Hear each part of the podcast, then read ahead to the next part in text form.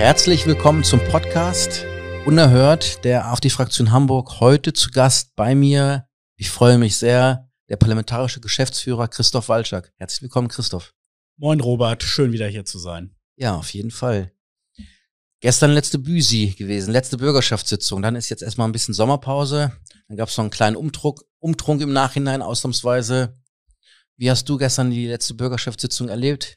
Äh, sie war etwas hitzig und wärmer, aber ja, sie war natürlich den Temperaturen geschuldet etwas wärmer.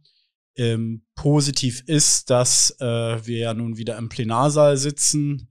Das ist jetzt äh, nicht schon bereits bei der letzten Sitzung gewesen, sondern ja, ich glaube schon seit über einem Monat haben wir sozusagen auch im Parlament äh, die Normalität wiederhergestellt. Und äh, das ist natürlich alles sehr erfreulich. Ich glaube auch tatsächlich, dass es äh, nicht nur den Temperaturen äh, sozusagen ähm, entgegenkommt, dass man jetzt nicht mehr mit Maske da sitzen muss, sondern tatsächlich auch dem allgemeinen Stimmungsklima dort, weil man einfach äh, merkt, dass die Atmosphäre auch etwas gelöster ist. Davor saßen wir in diesen Plexiglaskäfigen und das hat dann doch ähm, einige Abläufe etwas steriler gemacht, als äh, man sie jetzt erlebt. Auf jeden Fall von der Atmosphäre her ist das viel, viel schöner, auch äh, fast schon englisch, würde ich sagen, vom Parlament her, wo man einfach so nah dran ist und auch an die Zuhörer, äh, Zuschauer da draußen. Ja, wir äh, haben ja auch ein schönes Parlament, das muss man sagen. Und äh, jetzt dürfen, was mich auch insbesondere freut, ist, dass wieder auch normale Menschen genau. tatsächlich genau. zur Parlamentssitzung kommen können. Äh, sich äh, oben auf die Tribünen setzen können und dem folgen können, kann ich auch für jeden nur empfehlen. Genau, das wollte ich sagen. Meldet euch da gerne äh, bei uns. Äh, wir müssen euch da vorher anmelden und dann werdet ihr da eingetragen und könnt äh, diesem äh, Schauspiel äh, beiwohnen. Und äh, auf jeden Fall äh, ist das sehr lohnenswert. Ist auch sehr, sehr lustig, weil man viele Sachen mitbekommt, wenn man es live sieht, äh, die man sonst online halt gar nicht sieht. Diese ganzen Zwischenrufe und äh, das ganze Gebaren und äh, wieder, wie viele Masken Leute da auch noch drin sitzen. Also die CDU, glaube ich, sitzt da noch mit Maske. Die sitzt auch direkt neben der neben der AfD. Also es lichtet sich langsam. Ja. Also so, so von Sitzung zu Sitzung werden die Masken weniger. Sie sind aber trotzdem immer vorhanden. Ja, bei der CDU gibt's einige, die die noch tragen. Bei den Grünen nehme ich das noch sehr stark wahr. Wobei ich, wenn ich jetzt mal sozusagen etwas indiskret sprechen darf, ähm, sind die, ja unter uns hier. Wir sind ja unter uns, ja. Es hört ja nur äh, jeder zu, der einen Internetzugang hat. Mhm. Ähm, also im Plenarsaal merkt man dann schon, dass die Masken halt noch ab und zu getragen werden, aber gleichzeitig ist es halt dann doch erstaunlich, dass dann beispielsweise gestern beim Umtrunk ich niemanden mehr mit einer Maske gesehen habe. Und da saß man, glaube ich, zum Teil ja noch enger aufeinander als äh, im Plenarsaal. So ist es. Und die Grünen haben jetzt kürzlich im großen Festsaal 40 Jahre grüne äh, Fraktion gefeiert. Und da ging es auch hoch her und ich habe, glaube ich, keine einzige Maske gesehen. Auf Bildern. Ich war persönlich nicht eingeladen, ich war auch nicht vor Ort. da also weißt du Sorge. mehr als, mehr als ich. Ich habe da auch keine Einladung zu erhalten. Ähm, aber ja, ist vielleicht auch mal eine Anregung, vielleicht mal auch bei der politischen Konkurrenz vorbeizuschauen, bei einer der Veranstaltungen, die sie vielleicht demnächst mal wieder durchführen. Auf jeden Fall. Kommen wir mal weg zur gestrigen äh, Bürgerschaftssitzung und hin zu einem Thema. Und zwar der Antifaschismus. Der begegnet uns ja überall. Wir haben hier Omas gegen rechts, wir haben äh, Journalisten, die Haltung zeigen und äh, ihre antifaschistische Haltung äh, zeigen der Gestalt, dass sie ähm, tendenziöse Artikel schreiben. Und ähm, das ist ja die, die eine Position, aber das andere ist ja, dass Hamburg oder äh, die Altparteien darüber nachdenken, die Verfassung zu ändern und dort etwas zu verankern. Ähm, und ja, führ du einfach mal ein bisschen aus. Du sagst es, Robert, also mh, hm, das wundert ja, glaube ich, zumindest äh, Leute, die der AfD folgen, ähm, das, das wird Leute, die der AfD folgen, sozusagen nicht überraschen. Je länger der Antif äh, je länger der eigentliche Faschismus zurückliegt, umso härter muss er natürlich bekämpft werden. Und deswegen haben Abgeordnete von CDU, SPD und Grünen tatsächlich eine Initiative gestartet, um unsere Landesverfassung zu ändern, also die Hamburger Verfassung. Das muss man vielleicht noch mal dazu erklären. Also ich glaube, jeder unserer Zuhörer kennt das Grundgesetz. Ich würde aber mal behaupten, dass sehr viele Bürger sich nicht damit beschäftigen, dass es ja neben dem Grundgesetz ja auch noch 16 Bundesländer gibt und jedes dieser 16 Bundesländer eben auch noch mal eine eigene Landesverfassung hat. Und unsere Landesverfassung in Hamburg ist sehr alt. Morgen ist gehe ich auch an, zu einem Festempfang anlässlich des 70. Jahrestages ähm, der hamburgischen Verfassung. Und ähm, die hamburgische Verfassung ist eigentlich eine sehr gute Verfassung, denn sie ist relativ kurz gehalten und regelt eben das Wesentliche des demokratischen Zusammenlebens. Ja. Hanseatisch halt. Hanseatisch, äh, kurz auf den Punkt. Äh, man würde sagen, da wird, da wird sozusagen nicht, nicht viel äh, Fluff sozusagen irgendwie noch dazu getan, sondern ähm, es ist eben äh, eine funktionale Verfassung, die alles Wichtige drin hat. Und das darf natürlich nicht sein, wenn es eben nach einigen Kollegen von CDU, SPD und Grünen geht. Die möchten jetzt einen Satz in die Präambel der Verfassung schreiben, die da heißt, es ist die Pflicht aller staatlichen Gewalt der Erneuerung oder Verbreitung faschistischen Gedankenguts, die Verherrlichung oder Verklärung des nationalsozialistischen Herrschaftssystems sowie antisemitischen und extremistischen Bestrebungen gleich welcher Art oder Motivation entgegenzuwirken und die freiheitlich-demokratische Grundordnung der Freien und Hansestadt Hamburg zu bewahren. Also dieser Bandformsatz soll Eingang in die Präambel finden. Das ist so schlimm, ist doch nur ein Satz. Naja, also zunächst mal stellt sich die Frage, warum man überhaupt die Verfassung an diesem Punkt ändern soll. Denn ähm, also mir ist jedenfalls noch nicht aufgefallen, dass in Hamburg ähm, wir kurz vor einer faschistischen Machtergreifung stehen. Und es ist mir ehrlicherweise nicht mal aufgefallen, dass irgendjemand in Hamburg das nationalsozialistische Herrschaftssystem verherrlicht oder verklärt. Also selbst diejenigen, die vielleicht auch eine Frau Feser als große Bedrohung wahrnimmt, nämlich die Rechtsextremisten, sind ja in der Regel ja Neonazis und keine alten Nazis, die jetzt tatsächlich ähm, äh, sich ständig äh, verherrlichend über ähm, das nationalsozialistische Herrschaftssystem äußern, sondern die möchten ja eine neonazistische Diktatur errichten. Also es stellt sich sozusagen die Frage, besteht überhaupt ein Bedarf, die Verfassung an diesem Punkt zu ändern? Da würde ich halt einfach sagen, nein, der besteht nicht.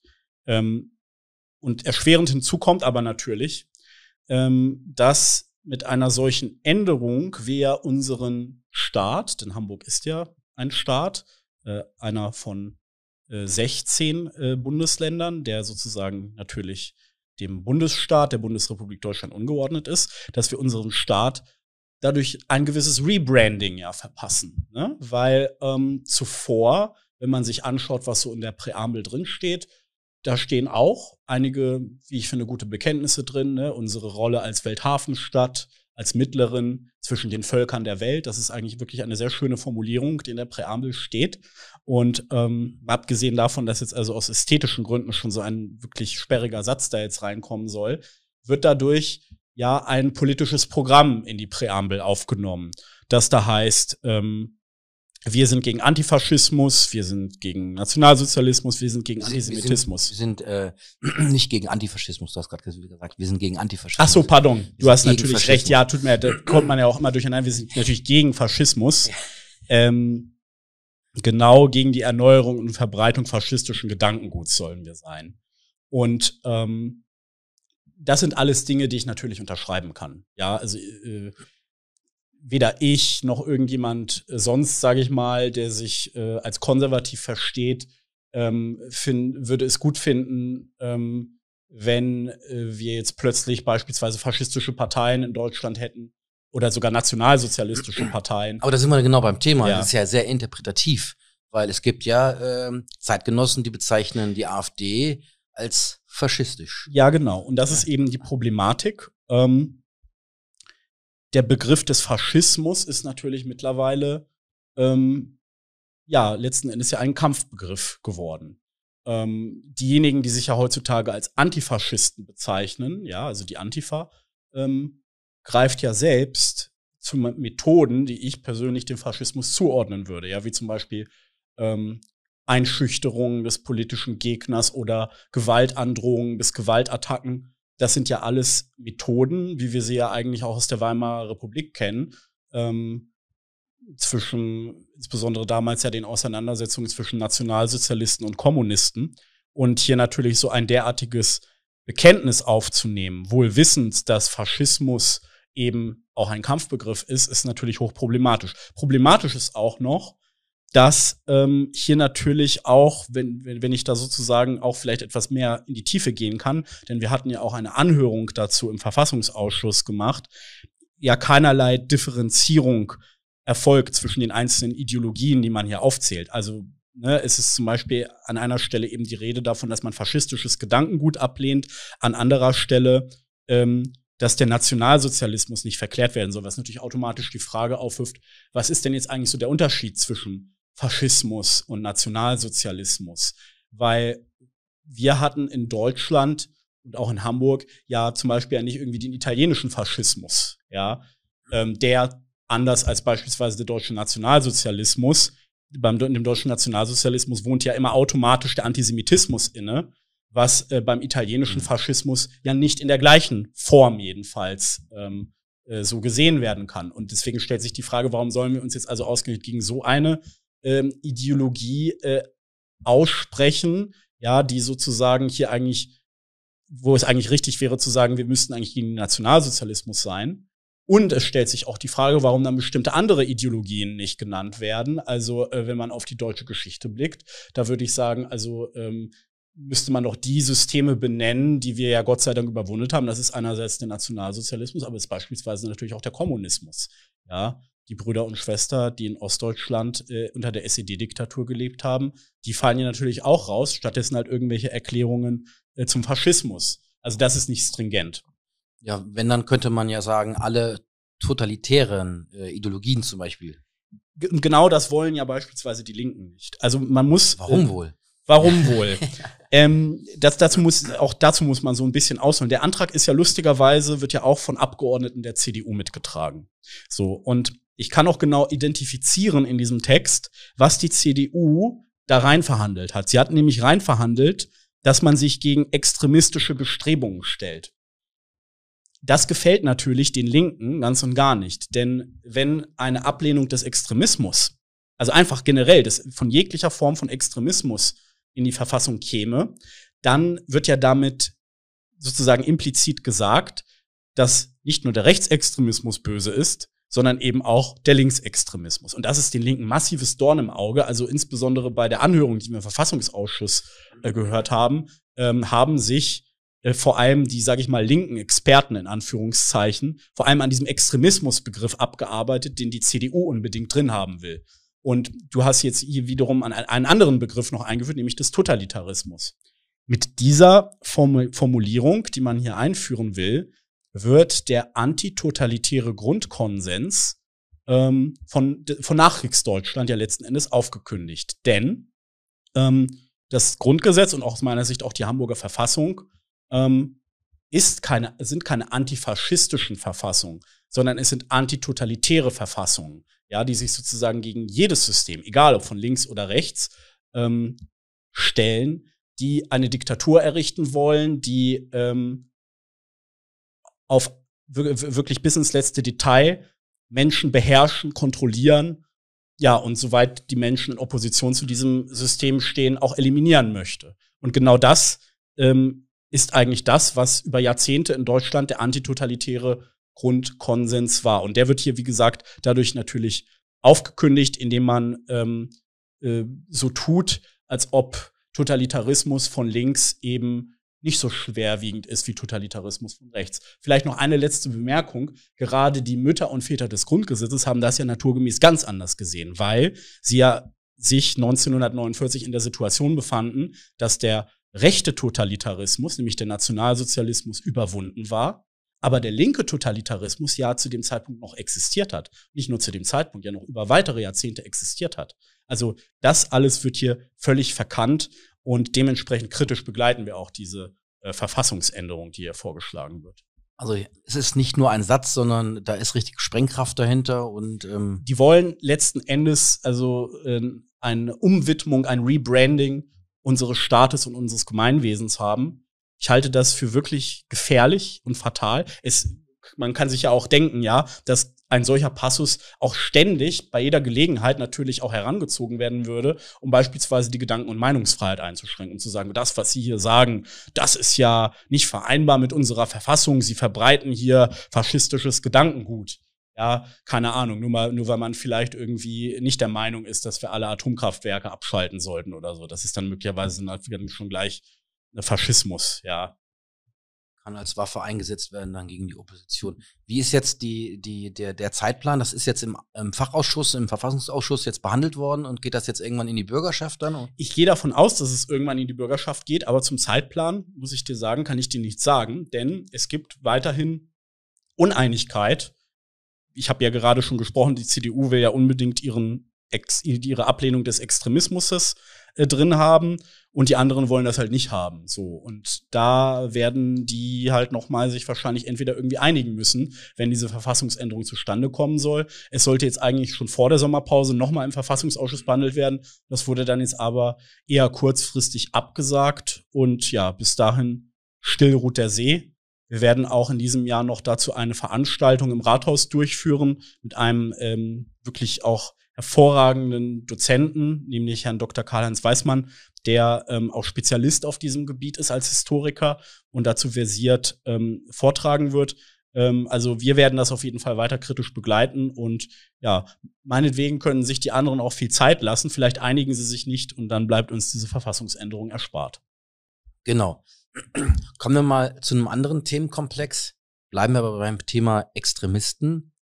Äh, G20-Gipfel die linksextreme Gewaltspirale, die da vor fünf Jahren Hamburg heimgesucht hat, jährt sich jetzt in diesen Tagen zum fünften Mal. Du warst damals ja noch kein Bürgerschaftsabgeordneter. Ähm, ich weiß, dass du da natürlich schon in Hamburg gelebt hast. Wie hast du das damals äh, mitbekommen, die ganze, die, die ganzen extremen Krawalle und die Diskussion? Ja, also ich hatte ein interessantes G20-Erlebnis, muss ich dazu sagen, denn ich hatte genau an dem Tag, wo eben die Ausschreitungen hier in Hamburg stattgefunden haben, wo so gefühlt die Hälfte der Stadt verwüstet wurde, hatte ich an meiner ähm, Hochschule eine mündliche Prüfung. So, das war natürlich etwas unglücklich und ich habe mir schon so in den Tagen vorher gedacht, Mensch, also da nimmst du vielleicht jetzt nicht irgendwie den letzten Bus oder so, äh, um, um dann rechtzeitig zur Prüfung anzutreten, sondern da äh, versuchst du vielleicht schon ein paar Stunden vorher anzureisen, muss man ja fast sagen, weil es ist dann tatsächlich auch, auch so eine halbe Odyssee geworden. Also ich habe tatsächlich von meiner Haustür zum Prüfungsraum dann äh, insgesamt vier Stunden gebraucht, weil es einfach nicht möglich war, bei diesem Ausnahmezustand äh, in unserer Stadt äh, da durchzukommen. Und ähm, ich hatte sozusagen die Prüfung auch, auch relativ zentral. Ähm, ich bin ja sozusagen, meine Alma Mater ist die Bucerius Law School und das war ähm, das ist, wer, wer das kennt, das ist das ehemalige Botanische Institut in der Nähe von Planten und Blumen. Ja, und auch am Gorch Fockwall, das war auch die Route, wo die ganzen Staatschefs, Trump ja damals noch, die anderen durchgefahren sind. Also das war wirklich äh, ein, äh, ein außergewöhnliches Erlebnis, muss ich sagen. Ich selbst hatte jetzt nicht irgendwie mitbekommen, also äh, an dem Tag ähm, jetzt, jetzt sozusagen mit eigenem Auge, wie es dann eben ähm, zu diesen Plünderungen ja beispielsweise kam. Das, das war da, da nicht in dem Areal, wo ich war, aber ich habe das natürlich dann auch durch die Medien äh, bekommen und äh, da habe ich mir auch wieder nur gedacht, Mensch, das hätte man auch vorher wissen können, ja. Damals war ja Olaf Scholz noch äh, sozusagen verantwortlich und hatte uns da ja den großen Hafengeburtstag versprochen. Den wir gar nicht mitbekommen werden. Den, den wir gar nicht mitbekommen haben. Und äh, wegen seines großartigen Einsatzes zu G20 ist Herr Scholz dann ja als auch verdientermaßen ins Bundeskanzleramt befördert worden. Ja. Ja, und es gab im Prinzip keine politischen Konsequenzen. Alles äh, läuft weiter so in Hamburg, außer dass die Polizisten jetzt äh, eine Kennzeichnungspflicht haben. Ja, eine Kennzeichnungspflicht haben. Und das hat der Innensenator ja auch gestern wieder in der Bürgerschaftssitzung äh, verlautbart, ja, dass man sich ja auch so selbstkritisch auch hinterfragt hat bei der Polizei und dass man da jetzt auch höhere Sensibilität für schafft. Äh, ähm, ja, für was eigentlich? Also dann offenbar äh, mehr Toleranz für irgendwelche linksextremen äh, Gewalttäter, die unsere Stadt in Schutt und Asche legen. Wieder eine völlig indiskutabler, ein völlig indiskutabler Ansatz seitens des Innensenators. Aber wir sind es ja gewohnt von der SPD, dass man da auf dem linken Auge eher blind ist. Dafür gucken die woanders hin. Genau. Ja, du hast es eben erwähnt, wir haben ja Sommerpause jetzt, äh, die jetzt eingeleitet wird. Sechs Wochen, glaube ich, ungefähr, wo keine Sitzungen stattfinden. Grob gesagt, also die Bürgerschaft und der Ausschuss, die Ausschüsse tagen nicht. Und weißt du schon, wo es hingeht, was du, wie du die Zeit verbringen wirst? So, naja. wie, ich, so wie ich dich kenne, wirst du dich nicht wirklich äh, in also, die Hängematte nur legen. Also äh, die sechs Wochen, das ist, also ja, es gibt keine Parlamentssitzungen in den sechs Wochen. Äh, das mit den ähm, äh, Ausschusssitzungen stimmt schon mal zum Beispiel zumindest für mich nicht, denn wir haben ja noch immer äh, Corona-Verordnungen, die in Hamburg in Kraft sind. Und äh, die werden ja immer um vier Wochen verlängert und äh, die werden bei uns im Verfassungsausschuss beraten. Also ich werde auf jeden Fall noch noch eine, wahrscheinlich eher noch zwei Sitzungen des Verfassungsausschusses ähm, in den Ferien haben. Äh, und äh, abgesehen davon ruht natürlich äh, trotzdem äh, die politische Arbeit nicht, weil das ist dann ja jetzt natürlich auch der Zeitpunkt, wo man noch ein paar Initiativen vorbereiten kann, wo man ähm, auch noch über Strategie sprechen kann. Wir werden auch seitens der Fraktion ja noch eine Klausurtagung auch durchführen. Das sind also so alles so Punkte, wo man dann jetzt ein bisschen weniger Betrieb hat, aber genau das sozusagen dann nutzt, um dann die politische Arbeit dann nach der Sommerpause besser vorantreiben zu können. Ich sage aber ganz offen, ich mache auch privat dann doch mal zwei Wochen Urlaub und fahre nach Italien. Das musst du auch, weil es sei dir auch gegönnt und ähm, ja. das ist auch vollkommen und Was machst du im Urlaub? Ähm, ich mache auch Urlaub tatsächlich. Äh, ich, meine Frau hat sich gewünscht, mal für sich ein bisschen Urlaub zu machen. Äh, die, ich habe dann die Kinder und da freue ich mich aber auch sehr drauf. Und ich werde für ein paar Tage Richtung äh, Danzig fahren und mir die Gegend anschauen, weil meine, ein Teil meiner Vorfahren daher ah. kommt. Da freue ich mich eher, auch sehr drauf. Werde ich dann schön mit meinem Vater, der kommt aus dem Rheinland hoch, werde ich dann Richtung Osten fahren und werde auf den Spuren meiner Vorfahren sein.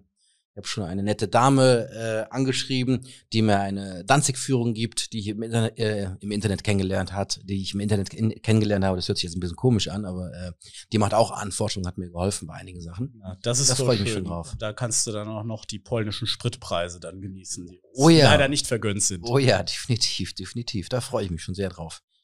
Gut, dann ich danke dir für deine Zeit, lieber Christoph, dass wir uns heute hier zusammengesetzt haben. Und äh, ich wünsche dir eine ruhige Zeit. Ich wünsche dir auch eine ruhige Zeit. Bis dahin. Bis dann. Tschüss.